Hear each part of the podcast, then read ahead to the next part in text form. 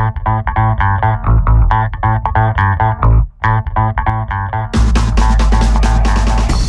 Nous sommes des élèves du gymnase de Beurier en Suisse. Nous avons réalisé des émissions de radio dans le cadre d'un projet sur le développement durable avec plusieurs classes françaises et suisses. Nous nous trouvons aujourd'hui à Plan-les-Ouates avec euh, les autres classes ayant participé au projet. Notre but est d'échanger des informations, de les confronter et le sujet de cette émission est le développement durable connaît-il des frontières? Nous cherchons donc à savoir à travers une interview quelles notions ont les différents pays du développement durable. Nous interviewons maintenant Monsieur Sulliger, représentant du Conseil du Léman, qui a pour but de créer une identité lémanique.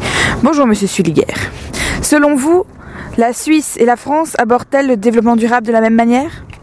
Alors on peut dire que oui, en tout cas à entendre les émissions qui ont été réalisées dans le cadre du projet Bivouac, euh, on, a tout à fait des, regards qui sont convergents sur, euh, sur les problématiques du développement durable en ce qui concerne la France et la Suisse, euh, que ce soit à travers les parcs naturels du Jura, du Jura suisse et du Jura français on constate que l'approche est identique, les, les, mesures prises pour protéger ces espaces sont, similaires et que, toute la perception de, des enjeux euh, euh, est tout à fait la même, que ce soit en France ou en Suisse.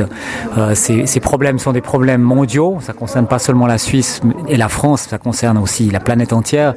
Donc il faut prendre des mesures globales qui, s'appliquent partout, et par conséquent, ce sont des mesures qui sont très similaires et qui se, retrouvent d'un pays à l'autre, et, c'est tant mieux pour, qu'on puisse agir de manière à ce que notre développement soit un développement durable. Merci. Des projets communs de développement durable existent-ils déjà entre la Suisse et la France?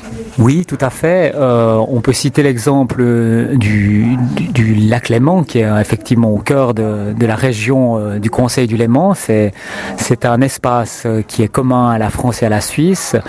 Et euh, cet espace a été protégé euh, depuis pas mal d'années parce qu'il il a été su, il a subi de nombreuses atteintes, notamment par la pollution. Hein. Il y a eu, il y a eu des, des pollutions liées au, au rejet des industries, au rejet des ménages, et tout ceci a fait qu'avec l'augmentation de la population, le lac ne pouvait plus digérer cette pollution et qu'il a fallu s'entendre entre Français et Suisses pour assurer euh, la vie dans, dans ce lac, hein, parce que les poissons avaient tendance à disparaître, euh, l'eau euh, perdait de son oxygène, donc il y avait plein, plein de problèmes.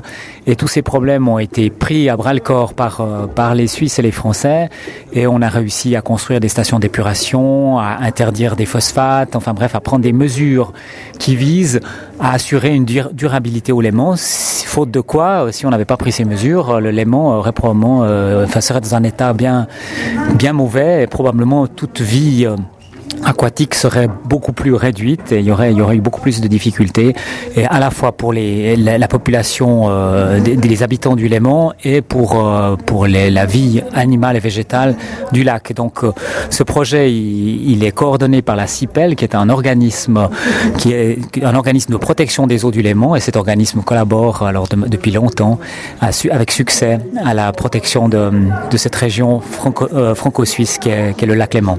Merci. Nous remarquons d'après les réponses de M. Sulliger que la France et la Suisse abordent le développement durable de la même manière et qu'il existe déjà un projet commun entre la Suisse et la France, celui d'entretenir le lac Léman.